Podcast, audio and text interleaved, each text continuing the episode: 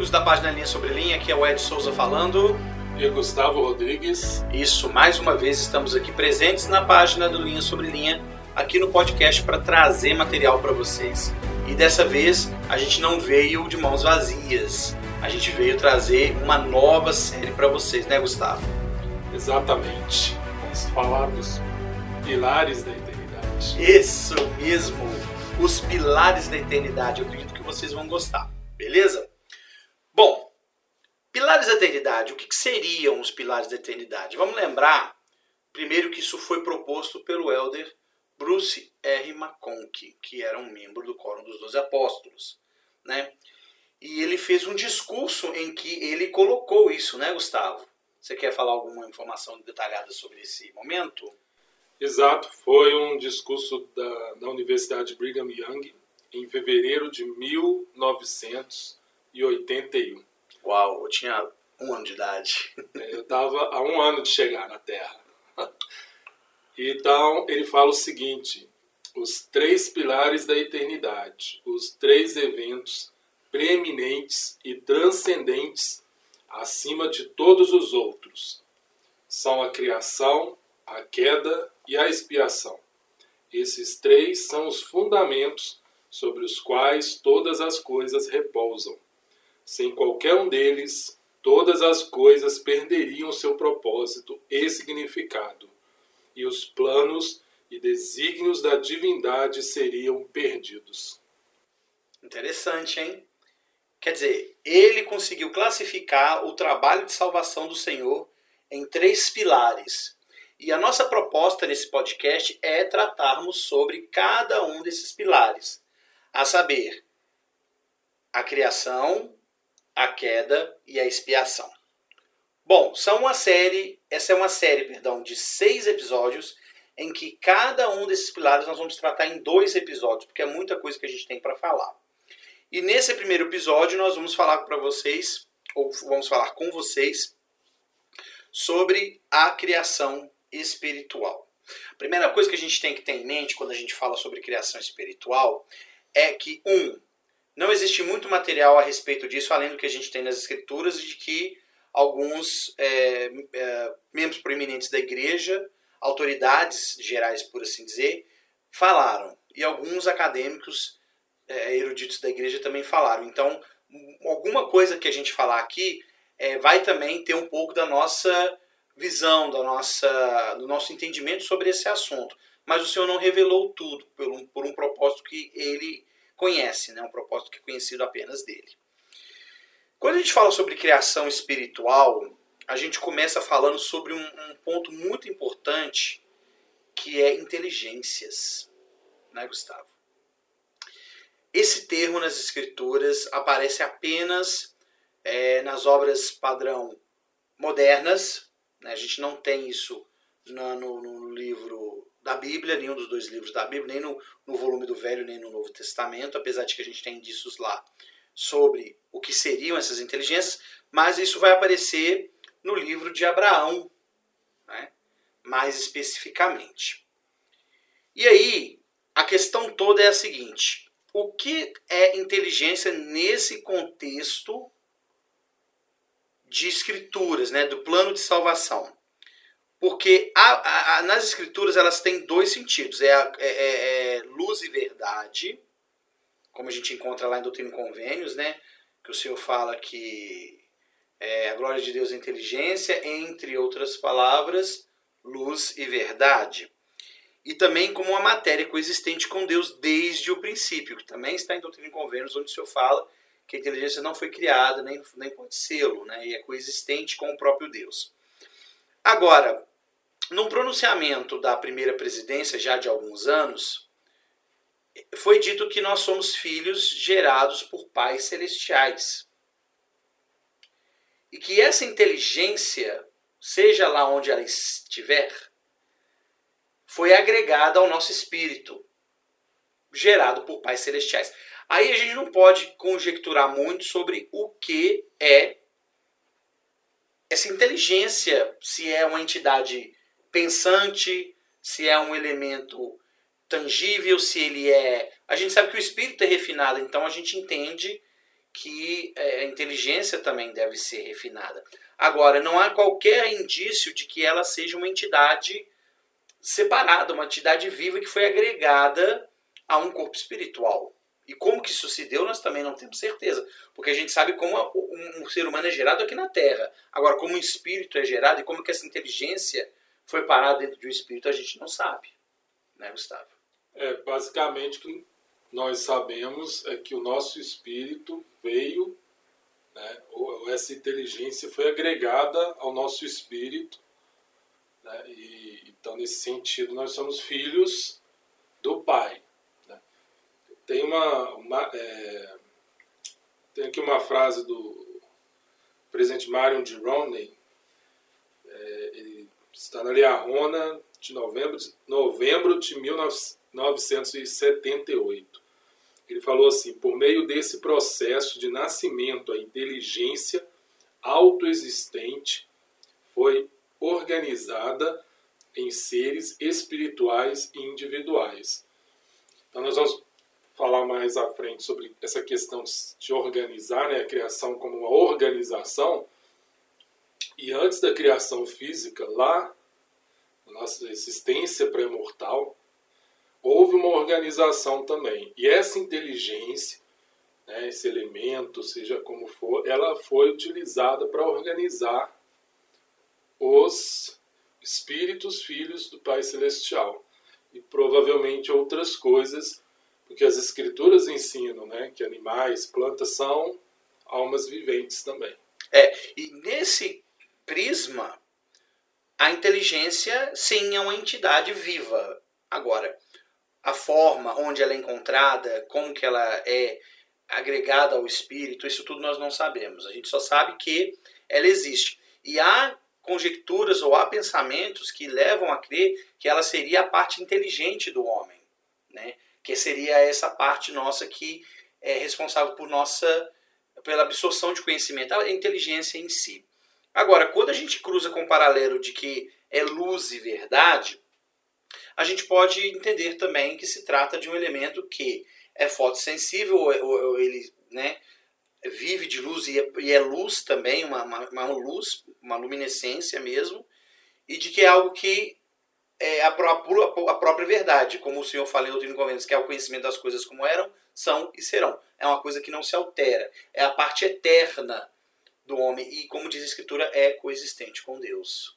É, e o próprio Salvador né, falou para Abraão que ele é, ele é a maior das inteligências, ele é o mais inteligente. Então, é, ele passou por esse processo também. Então, quando se organizou, certamente ele foi ali o primeiro, né? Introduziu isso aí de ter a inteligência é, organizada como um espírito. Mais tarde, o Salvador veio aqui, passou pela mortalidade, ressuscitou. Esse caminho todo é o caminho que nós vamos ter que trilhar também. É verdade. Então, meus queridos ouvintes, a, a, a inteligência sempre existiu e, de alguma forma, ela foi somada ao espírito, né? ela foi organizada em corpos espirituais que foram gerados por pais celestiais e que, portanto, são chamados filhos de Deus. Pessoal, vamos agora falar sobre a vida pré-mortal. Né? Primeiro ponto, essa não é uma doutrina é, que deveria ser estranha para ninguém que conhece as Escrituras. Eu não estou falando só do cânone é, dos Santos Últimos Dias, não. Estou falando da Bíblia também. Esse é um assunto que está na Bíblia. Tá? A gente encontra esse assunto na Bíblia, talvez de uma forma não vou dizer imperceptível, mas mal compreendida, mas ela está lá. Vou citar só duas passagens aqui. Jó, né, quando o Senhor fala, né, é, é, minto, Jó não, Jeremias, né, que o Senhor fala que, que, que já tinha, né, é, é chamado ele como profeta antes, né, não lembro exatamente as palavras. Antes do ventre eu te conheci. Isso, muito bem. Isso é uma escritura de seminário que eu não lembro, mas tudo bem. Obrigado, Gustavo. E uma outra passagem, eu só citando duas, quando o Salvador vai curar um cego de nascença e foi perguntado para ele, para os discípulos, quem havia pecado, se foi, tinha sido ele ou os pais. Né? Então essa crença na, na, na, vida antes desta aqui, né, uma vida anterior a essa, também era, era comum naquela época e isso está registrado na Bíblia para muitos isso passa desapercebido. Agora, o que, que acontece? Quando a gente recebe as escrituras modernas, isso acaba amplificando o conhecimento que está na Bíblia. Daí a importância dessas escrituras atuais, né? Doutrina e Convênios, Pérola de Grande Valor, o próprio livro de Mormon, que nos ajudam a entender um pouco mais sobre a vida pré-mortal, né? Como que foi a vida pré-mortal, né? Muito bem. Ah, Jó, é isso mesmo. A escritura de Jó fala que eles estavam no céu, que eles se alegraram, né? As estrelas. As estrelas, né? Que se rejubilaram. Era, era Jó mesmo. Bom, Gustavo, vida pré-mortal também a gente não tem muitos detalhes, mas nós temos alguns. Então vamos primeiro falar o que, que as escrituras ensinam sobre a vida pré-mortal. Porque a gente não tem muitos detalhes de como é que era a vida cotidiana né, lá na, na, na, na pré-mortalidade. Mas existia, porque se a gente tem uma socialidade aqui, e a Escritura do Convênios fala que a mesma socialização que nós temos aqui vamos ter no mundo vindouro, é de pressupor-se que isso também havia antes, tá? Então vamos falar aí quais escrituras nos tratam da existência pré-mortal. O que, que você lembra aí de escritura? Eu vou citar aqui, por exemplo, é, Abraão é a mais conhecida de todas, mas eu não queria citar Abraão, não. Eu queria citar Doutrina e Convênio, seção 138, né? E, e tem mais alguma que você lembra? Acho que é uma 13 também. Eu queria citar uma aqui, Moisés 3. Né? Pois não no versículo 5, o Senhor fala assim: toda planta do campo antes de estar na terra, e toda erva do campo antes de brotar. Pois eu, o Senhor Deus, criei todas as coisas das quais falei espiritualmente, antes que elas existissem fisicamente na face da terra. Aí lá no 7 o Senhor volta a repetir: todas as coisas foram criadas antes mas espiritualmente foram elas criadas e feitas, de acordo com minha palavra. É, e aí no 9 o Senhor também fala, né? É, pois era espiritual no dia em que eu a criei, pois permanece na esfera em que deu, eu, Deus, a criei. Sim, como todas as coisas que preparei para o uso do homem. O homem viu que era boa como alimento. Então ele fala aqui que houve uma criação espiritual. Todas as coisas, incluindo o homem, as plantas, os animais, a terra, é a, a própria terra, né? Ela foi criada espiritualmente. Então houve um planejamento, né? Uma criação e essas coisas são espirituais, né? Os seres vivos aqui eles tinham uma alma, ou melhor, um espírito né, que a gente já falou, foi organizado por meio da, da inteligência. E aqui o senhor deixa isso claro. É, aí tem que ficar claro para nós que não é um mero planejamento. Né? Porque quando você fala de criação espiritual, às vezes a pessoa pensa, não, o senhor te, ele tava, isso estava na mente dele, né? ele estava planejando isso, mas não. Houve realmente uma criação em espírito. Porque se a gente entender o mundo pós-mortal, que vai ser um mundo em que nós viveremos em espírito, e aí a gente também tem escrituras que dizem que realmente isso existe, né? É, a própria escritura em Pedro fala que é, os espíritos estavam em prisão. Então, há um local para onde esses espíritos vão. Então, se isso é verdade, então é claro que esses espíritos existiam antes, né? E não só esses espíritos, mas o lugar onde esses espíritos ficam e outros elementos com os quais esses espíritos interagem, né? É, é, é Robert é, Matthews é um acadêmico da BYU, da BYU, ele já é falecido. Mas ele tem um, um discurso dele lá na, na, na, BYU Education Week, em que ele cita um, um, eu acho que foi Brigham Young, ou algum conhecido de Brigham Young, que falou que visitou o mundo espiritual e viu plantas que ele não conhecia aqui na Terra. Né? João fala que viu animais no céu também que ele não conhecia. Né? Então, quer dizer, a gente pode entender que sim, o Espírito ele vem antes, ele está aqui e ele vai vir depois. E pensar que a Terra também tem um espírito não é uma coisa absurda, Gustavo, porque quando o Brigham fala que o mundo espiritual é aqui, faz sentido, porque nós vamos estar na parte espiritual da Terra como espíritos, não na parte física. Então existe essa distinção matéria e espírito. E aí, se todas as coisas são compostas de espírito, então talvez o que Cleon Skousen fala, que tudo tem inteligência, incluindo rochas, possa ter um, um fundamento. Né? E Brigham Young ele fala que lá no mundo espiritual, os justos, eles vão poder, por exemplo, visitar o jardim do Éden na hora, no dia da criação. Eles vão poder visitar Jerusalém na época de Cristo. Então, como isso poderia ser possível? Né? Todas as coisas são criadas espiritualmente antes. E, e, e, são atemporais, por assim dizer, também. Né? O tempo é mensurado diferente por os espíritos. Tá. Ok, então Gustavo citou aí uma escritura de Moisés muito importante que nos dá contexto de que o Senhor criou tudo espiritualmente antes de eles existirem fisicamente. E a forma do físico é a semelhança do espiritual. E eu queria citar aqui o Brigham Young, né? O presidente Brigham Young, você falou do Klaus Coulson e questão das rochas, ele, é, em é, 1840, 54, ele falou o seguinte: o espírito constitui a vida de tudo o que vemos. A vida nessas rochas e montanhas há, então, um espírito peculiarmente adaptado a essas rochas e montanhas.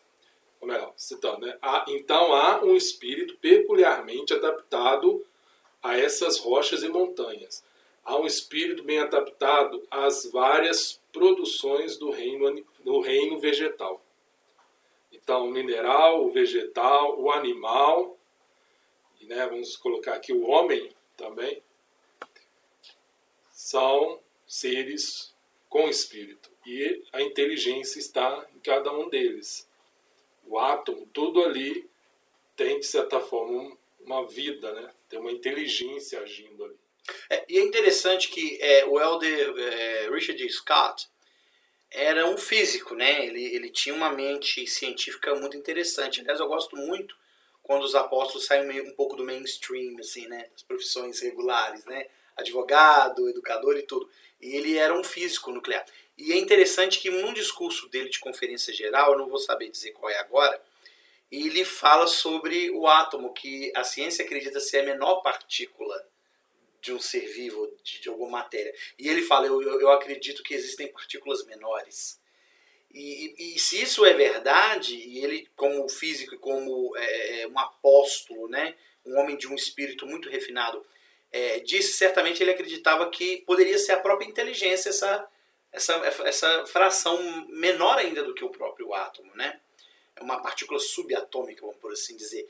Então não, nós não sabemos. Quando nós é, é, nos tornarmos Deus, aí nós vamos ter um, um tutorial, né, vamos usar essa palavra que é muito comum hoje, é, de como a gente manipula essas inteligências, né, como que isso funciona na prática. Tá, agora vamos falar sobre. Tá, o Senhor nos criou espiritualmente, criou tudo, e isso estava numa esfera espiritual. A gente acredita que estava numa esfera em que o próprio Senhor vivia. Né?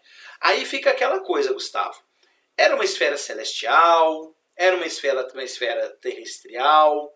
Por que, que eu faço essa pergunta? Porque quando você pesquisa sobre é, vida pré-mortal, a gente tem que falar sobre um, um, um, um local. Né? Esses espíritos viviam num local. É matéria, ocupa espaço. Então tem que estar num local. E dizer que é um mundo celestial, como eu já ouvi muitos falarem, eu acho que até você tinha comentado comigo sobre, sobre isso uma vez, pode não, não ser tão verdade porque é, é, isso implicaria numa exaltação quase que imediata. Porque a, a, apesar de estar na presença do Pai é estar no reino celestial, essa que é a verdade, mas dizer que esse local era um local de habitação pode conflitar um pouco com a guerra que teve nos céus em consequência do plano do Senhor, que a gente vai ver daqui a pouco, que é, que é assunto também desse, desse, dessa parte. É, eu acredito que não era uma esfera celeste, era uma esfera talvez terrestre, porque os espíritos tinham arbítrio, eles podiam equivocar-se, eles podiam cometer erros, como de fato houve. Né? Inclusive, um terço pagou né, pelos seus erros não arrependidos com a expulsão do céu. Você quer comentar alguma coisa sobre isso? Uma coisa interessante que eu, que eu li há pouco é, é Brigham Young, famoso Journal of Discourse, espero que a pronúncia esteja é, correta ou próximo, mas ele lá ele fala o seguinte, é, tem um discurso dele que ele fala que esta terra ela foi feita a partir de uma espécie de terra-mãe, que serviu como modelo, ou seja, uma terra-mãe celestializada. Né? E, só que ele fala o quê? Que a Terra atualmente ela não tem brilho, ela não tem luz própria. Por isso ela depende do Sol, ela recebe luz do Sol, uma estrela. Né? Então o propósito dela é o quê? Progredir até que ela possa se tornar um reino celestial e ela vai passar a ter luz própria. Uma coisa que é muito parecida conosco, porque se a gente vê na escritura, João, por exemplo, lá no Apocalipse, Joseph Smith, né?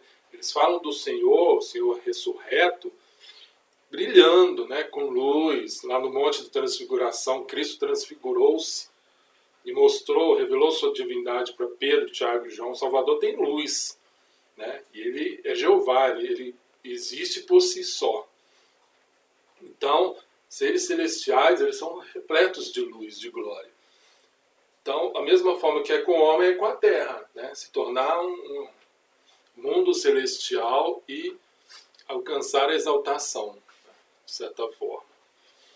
Então, é, agora, é, alguns presidentes da igreja, Brigham Young, John Taylor, falaram que a Terra ela foi planejada como um mundo celestial né, e com a queda ela caiu para uma condição celestial e que a criação física ela se encontrava de uma uh, no estado terrestrial. Então, aí alimenta a ideia de que a Terra foi caindo nesses níveis, e o homem também, e agora faz uma jornada de né, progresso no sentido contrário aí, do teleste para o terrestre, lá no milênio, depois, ao final do milênio, se tornar celestial. Mas aí então, é, com, resumindo, o mundo, o mundo em que vivíamos era uma esfera celestial. Seria a Terra celestial antes de se tornar física terrestrial. Okay. É, pelo menos foi planejado assim. Foi planejado como um mundo celestial. Ok. É, queridos ouvintes, a gente está nesse debate justamente para trazer para vocês elementos com os quais vocês podem se valer e estudar e, e aumentar a sua fé. Tá? Em momento algum queremos causar dúvida, gerar qualquer tipo de conflito da sua fé com algum dado que a gente for transmitir. Então, lembrando que o que a gente está discutindo aqui, apesar de trazer as escrituras à tona em citações de, dos profetas, constitui nossa opinião pessoal sobre o que nós temos falado, tá bom? Lá, Gustavo, nessa esfera que nós vivimos, como você mesmo falou que foi preparada para se tornar um reino celestial, é, quando Joseph Fielding Smith, uh, Joseph F. Smith, que na verdade é Fielding mesmo, o sobrenome dele, mas para não confundir com o filho dele, foi feita essa troca. Ele teve aquela visão do mundo, do mundo espiritual, e nessa escritura Doutrina e Governo, seção 138, ele fala que aqueles espíritos que estavam lá haviam recebido suas primeiras lições lá no mundo espiritual. Quer dizer que o mundo que nós vivíamos antes da Terra, que era um mundo espiritual também, era um local de aprendizado, não era um local apenas né, para ficar lá curtindo, esperando a hora da, de, de vir na Terra chegar. Era um momento para que nós aprendêssemos, né? Então nós aprendemos lições lá. E essas lições certamente têm a ver com o primeiro estado que fala Abraão. E eu fiz uma pesquisa, Gustavo, sobre essa palavra estado. Essa palavra, como ela é usada em Abraão, em inglês é estate. Não com S mudo, mas com E estate. E, e a palavra state, apesar de conotar é, a palavra estado, mas ela não, ela não diz só estado da pessoa, né, de como ela esteja, mas o local onde ela está. Né?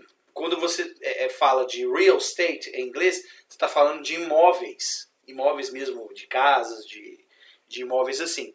Então eu achei muito interessante. Nesse primeiro estado nós tivemos é, lições.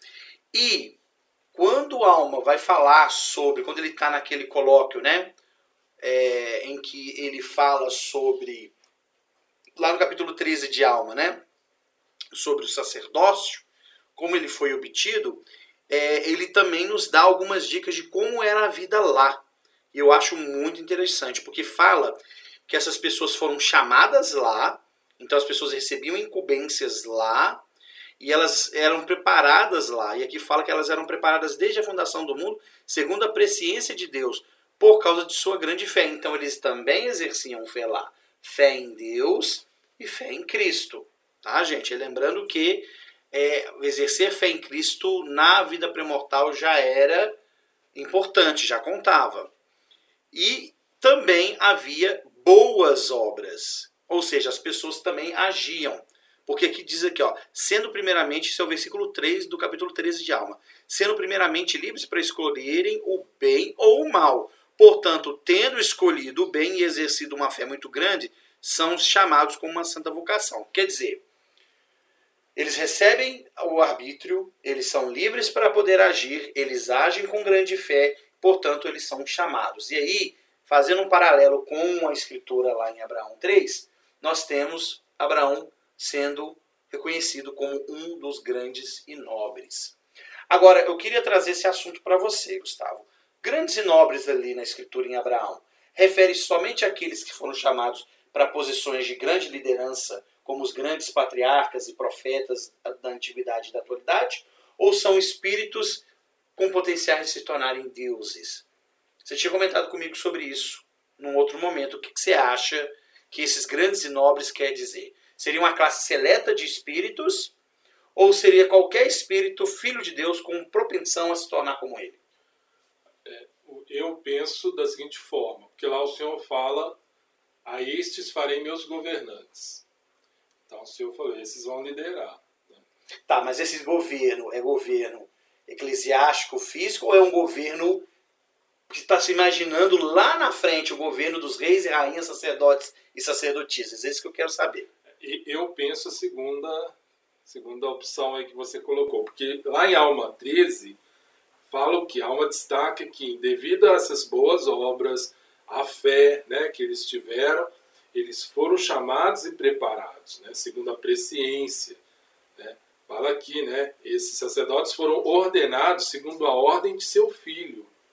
Então aqui, aqui é vida premortal. Né? Aqui é claro, se for olhar o manual lá, seminário, instituto, vai deixar isso claro. É vida premortal que está falando que não é na Terra. Então, esses foram chamados, escolhidos, né, pré-ordenados a questão do sacerdócio. Aí destaca que né, isso vale para os homens que portam o sacerdócio, mas as mulheres têm o direito às bênçãos do sacerdócio. E como os líderes atualmente ensinaram, né, é, elas atuam sobre a autoridade do sacerdócio. É, então aí fala de homens, mas também havia mulheres, assim, nobres, grandes, que foram também né, pré-ordenadas para muita coisa. Então, o sacerdócio, nós já até já falamos também sobre isso, né? Ele tem esse, esse propósito, né, de sermos, nos tornarmos reis e sacerdotes. É, hoje a gente fala mais sacerdócio nesse sentido eclesiástico, de, né, de ministração, mas o sacerdócio também governa. Né? É por meio do sacerdócio que Deus governa. E então a gente vai ter isso, né? no milênio vai ficar mais claro isso. Então eu penso que é nesse sentido, né? de serem, né? É se tornarem reis e sacerdotes para governarem por toda a eternidade sobre a casa de Israel. Aqueles que não receberem tal bênção, que é a da vida eterna e exaltação, eles irão para outro reino, outro grau de glória. E esses serão, de certa forma, governados, porque haverá. E aí entra naquilo que o Senhor falou lá em Abraão: quando houverem dois, há um acima. Né? A exaltação é o quê? Você se exaltar, você está lá. Né? Os outros, aqueles que não, né, como diz doutrina e convênios, né, que não são dignos da, da, de uma glória com peso maior, esses vão estar abaixo, vão ser governados. Ok, vocês estão vendo que o Gustavo ele faz assim um, um vai e vem danado. Então eu espero que a mente de vocês esteja acompanhando aí. Eu espero não ter dado nó.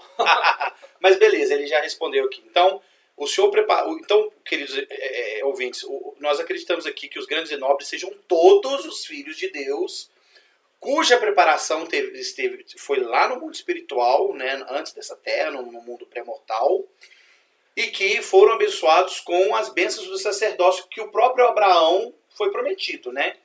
Homens e mulheres, para que no futuro fossem, fossem ungidos para serem é, reis, sacerdotes, rainhas e sacerdotisas, tá?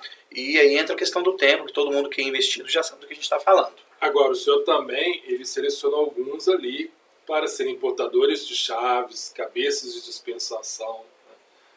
Abraão foi um deles. Né? E, de certa forma, lá no último dia, por exemplo, eles vão julgar. Uhum. Né?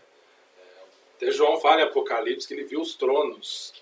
Né? Depois que Satanás foi amarrado, ele viu os tronos e aqueles que iam, que iam julgar, que tinham poder de julgar. É, então, de certa forma, é, e também né, Joseph Field Smith fala que outros ajudaram na, no, na criação, além de Jeová e de Miguel. Né? Então ele cita talvez Noé, talvez até o próprio Joseph, Abraão. Então é interessante porque existe uma espécie de conselho nos céus. E tudo foi feito, embora há um plano que eu acredito que ele é eterno, ele, é, né, ele vem de, de eras e eras da eternidade, a, tudo foi feito em conselho. O senhor não simplesmente colocou lá na mesa, lá, tá aqui ó, o projeto, a planta e vamos fazer. É, já assinei né? e tal. É, tá aqui, ó, sou responsável, eu vou fazer, e vocês ficam aí olhando, olha e aprende. Não, é um conselho todo esse é, é, e tudo foi feito por meio desse conselho.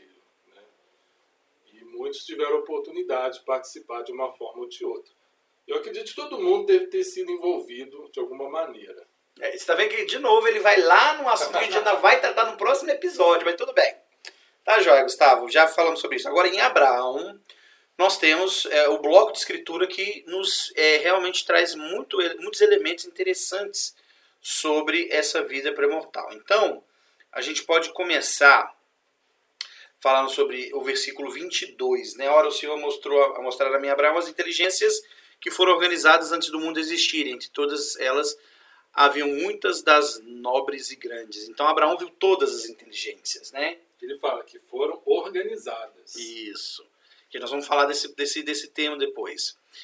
E Deus viu que essas almas eram boas. Ah, eu quero chamar a atenção para essa palavra, porque quando você estuda o Gênesis, você vê e viu Deus que era bom, e viu Deus que era bom. Somente no livro, no livro de Abraão você entende o que, que ele quer dizer como eram boas.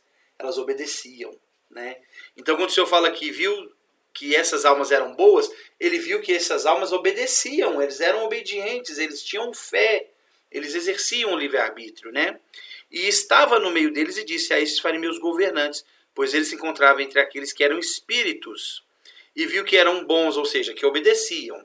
E disse-me: Abraão, tu és um deles, foste escolhido antes de nasceres. Uh, e estava entre eles um que era semelhante a Deus e ele disse aos que se achavam com ele. Bom, essa aqui é a parte que entra na criação e a gente vai falar daqui a pouco, né?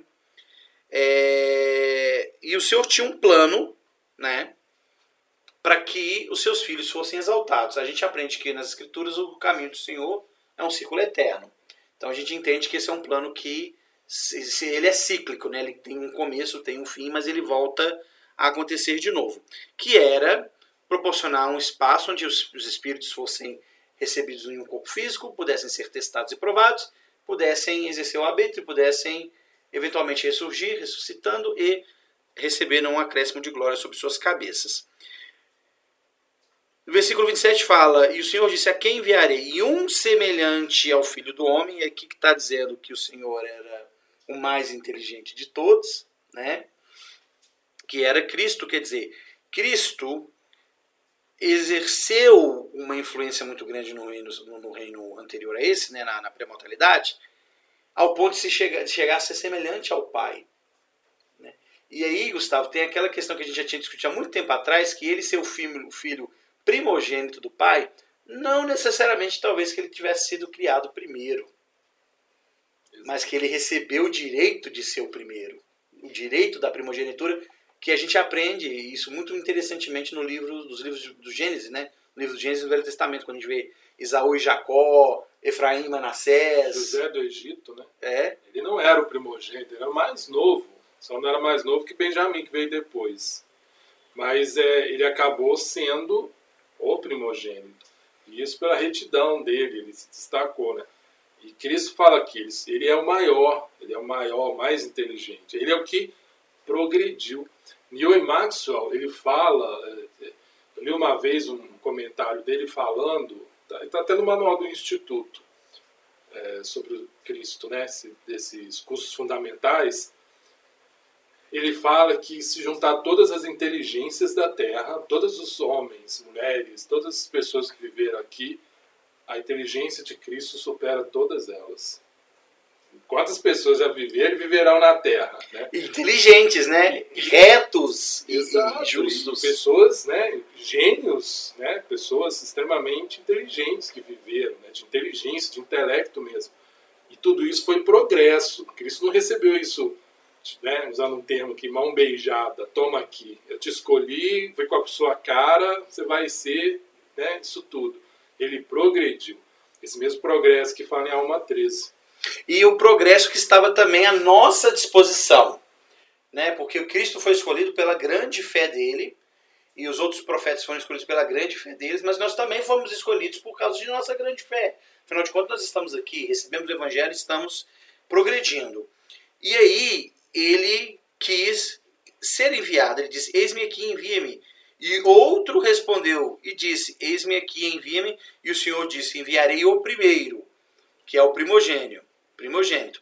E, e, e lá no livro de, de Moisés, no capítulo 4, o Senhor fala para Moisés que, que Lúcifer tentou destruir o arbítrio do homem. Tá? E é interessante isso, por quê? Porque ele quer, primeiramente, mostrar que o plano de Deus era ok. Não, se seu, seu, sua questão é que os filhos vão para uma terra, ok. Que eles recebam corpos físicos, ok. Que eles recebam a glória celestial, ok. Eu vou proporcionar tudo isso. E eu vou trazer todas as almas a ti, não vou vai perder nenhuma, mas dá-me a tua honra. Eu quero ser o, eu quero ser o grande responsável por isso. Eu quero ter toda a glória para mim. Ou seja, ele queria se sentar ao trono do Altíssimo, como foi dito lá no livro do Velho Testamento, Isaías. em Isaías. Isso. É, é interessante uma coisa, né? Porque é, arbítrio é o elemento essencial do plano. Talvez até antes de nós sermos espíritos, o arbítrio teve um papel. Porque a gente vê aqui em Alma 13, ele fala, né? No início, tem um, um, versículo que ele fala que no início estavam todos na mesma condição, mas devido à obediência, à fé, ele cita lá, né, alguns progrediram mais do que os outros, mas ele fala que é, todos poderiam ter tido a mesma chance. E né, aquele famoso discurso, muitos membros já leram, do Creu Skousen, sobre expiação, ele fala que as, as inteligências, antes de serem organizadas, de certa forma, elas tiveram que progredir também. Né? E Doutrina Convenção 93 fala né, que é, toda inteligência é livre para agir na esfera em que Deus a colocou. Né? Aí Scholzen, né, ele fala que aqueles que progrediram mais foram selecionados para serem os filhos espirituais de Deus e as demais foram organizadas em vida vegetal, animal, mineral. Mas se for este o caso, a gente vê que ainda lá, antes de ser filho espiritual, antes de sermos espíritos e as outras criações serem espíritos, já teria o arbítrio. Aí nos, né, nos tornamos é, espíritos, filhos espirituais de Deus, né, organizados assim. E o arbítrio também conta. E Lúcifer entra querendo mudar isso tudo. Né? E aí ele é expulso, ele vem para a Terra e o que ele continua fazendo aqui? Querendo tirar o arbítrio aliás, é destruir o homem destruindo o arbítrio, né? Uhum. Ou fazendo que ele use o arbítrio de forma totalmente contrária à vontade de Deus. Eu lembro que uma autoridade falou, eu não lembro quem foi que falou agora, que Deus arriscou-se muito em dar o arbítrio para o homem, porque a partir do momento que ele conferiu o arbítrio ao homem, realmente é, a, ação individual de cada um ia determinar o curso que cada um ia seguir e o prêmio que cada um ia receber. Mas tinha que ser assim, porque não há progresso sem arbítrio. E, e eu quero lembrar vocês, caros ouvintes, é, e eu vou usar agora as palavras de Bruce R. McConkie, que a guerra que se deu nos céus não foi uma guerra de espadas, não, foi uma guerra de ideias. Por quê? Porque Pedro fala que Cristo é o cordeiro que foi morto desde a fundação do mundo. Isso significa que a expiação de Cristo, isso está lá no manual do Instituto Jesus Cristo o Evangelho Eterno, viu? A gente pode ler isso lá, as citações que estão lá que o evangelho, que, o, que, a expiação já estava valendo naquele momento. E a fé em Cristo já garantia que a expiação teria uma validade. Tá? E isso é muito interessante, porque Cristo sabia que muitos não, não voltariam, porque iam escolher errado, né? E Lúcifer diz que não, ele vou trazer todo mundo. E não tem como você trazer todo mundo sem limitar a, o poder de escolha. E aí teve essa guerra, esse conflito nos céus. E a gente sabe pela escritura que não, não houve mais lugar para eles, né? Isso quem fala é João no livro de Apocalipse, né? Eles foram expulsos. Eles viram que ali para eles não servia mais e Cristo até no Novo Testamento fala de Lúcifer, né? Eu vi ele cair como um raio, né? E eu acredito que lá começou o que hoje a gente chama de fake news. E eu acho que lá deve ter sido uma loucura igual tem sido hoje aqui. Né? Pega um exemplo, vacina. Muita coisa tem rolado aí sobre vacina, as pessoas começam a achar, achar que vacina faz mal, não é legal. É, algumas doenças estão voltando porque pais estão deixando de vacinar, pessoas não estão sendo vacinadas, as campanhas não estão tendo o resultado esperado. E muito por causa de fake news, né? E as pessoas acreditam e tal. E eu, eu me vacino, acho que a maioria desde que criança. Nunca morri, eu virei, sei lá o que, né? Crocodilo. Crocodilo, orangotango, ornitorrinco, não virei nada disso. Então, é, se a questão vacina já gera isso, imagina a questão do plano lá. Quando Satanás saiu falando que o plano dele ia dar certo. E que ninguém ia perecer. Que é plano melhor do que esse? Ninguém vai perecer. É um beijo bem, bem tentador, e, né? E ele deve ter usado de muita lisonja, no sentido que, nossa, vocês vocês são demais, vocês querem se perder? Pra quê? Né? Vote em mim. É, então ele acabou usando muito isso, né? O arbítrio era um elemento importante lá e vai ser um elemento importante aqui. Houve guerra nos céus. Miguel batalhou contra o dragão e um terço das estrelas do céu caíram, né? Então, um terço aí já foi para o Beleléu. Esse um terço, na verdade, é um terço que não vai ter glória nenhuma. Os outros filhos de Deus, uma parcela muito pequena, serão os filhos de perdição. Agora, o restante vai receber algum grau de salvação. Né? Vão ressuscitar e, por causa disso, vão receber ali pelo menos o reino celestial no menor grau. A gente não sabe quais são os graus nos reinos além do reino celestial. Porque realmente não nos interessa tanto saber, né? interessa-nos o reino celeste é interessante ver que Deus vai salvar, de certa forma, todas as suas criações. Exaltar é uma questão que não depende só dele? Mas todos vão ter oportunidade de serem exaltados, terem a vida eterna. Mas a gente pode falar que quase todos, com exceção dos que foram expulsos lá, um terço das hostes celestiais, né? dos filhos do Pai, e mais alguns que se tornam filhos de perdição, todos serão salvos em algum reino de glória. Então a expiação ela, ela é muito abrangente, ela não só exalta, ela salva. Ela salva para alguns, né, para uma parte, ela exalta também. É verdade. Bom, queridos ouvintes, vamos dar fim ao primeiro episódio desta grande série, né, da qual estou muito animado, é, pela qual estou muito animado e espero que vocês estejam também. É, voltaremos na próxima semana com o segundo episódio dessa série, que na verdade é a segunda parte desse tema que é a criação. Falamos sobre a criação espiritual e agora nós vamos falar sobre a criação física da Terra. Muito obrigado por ter estado conosco até agora. Obrigado, Gustavo Rodrigues. Até mais para todos. Obrigado, Ed. Obrigado a todos e até o próximo episódio.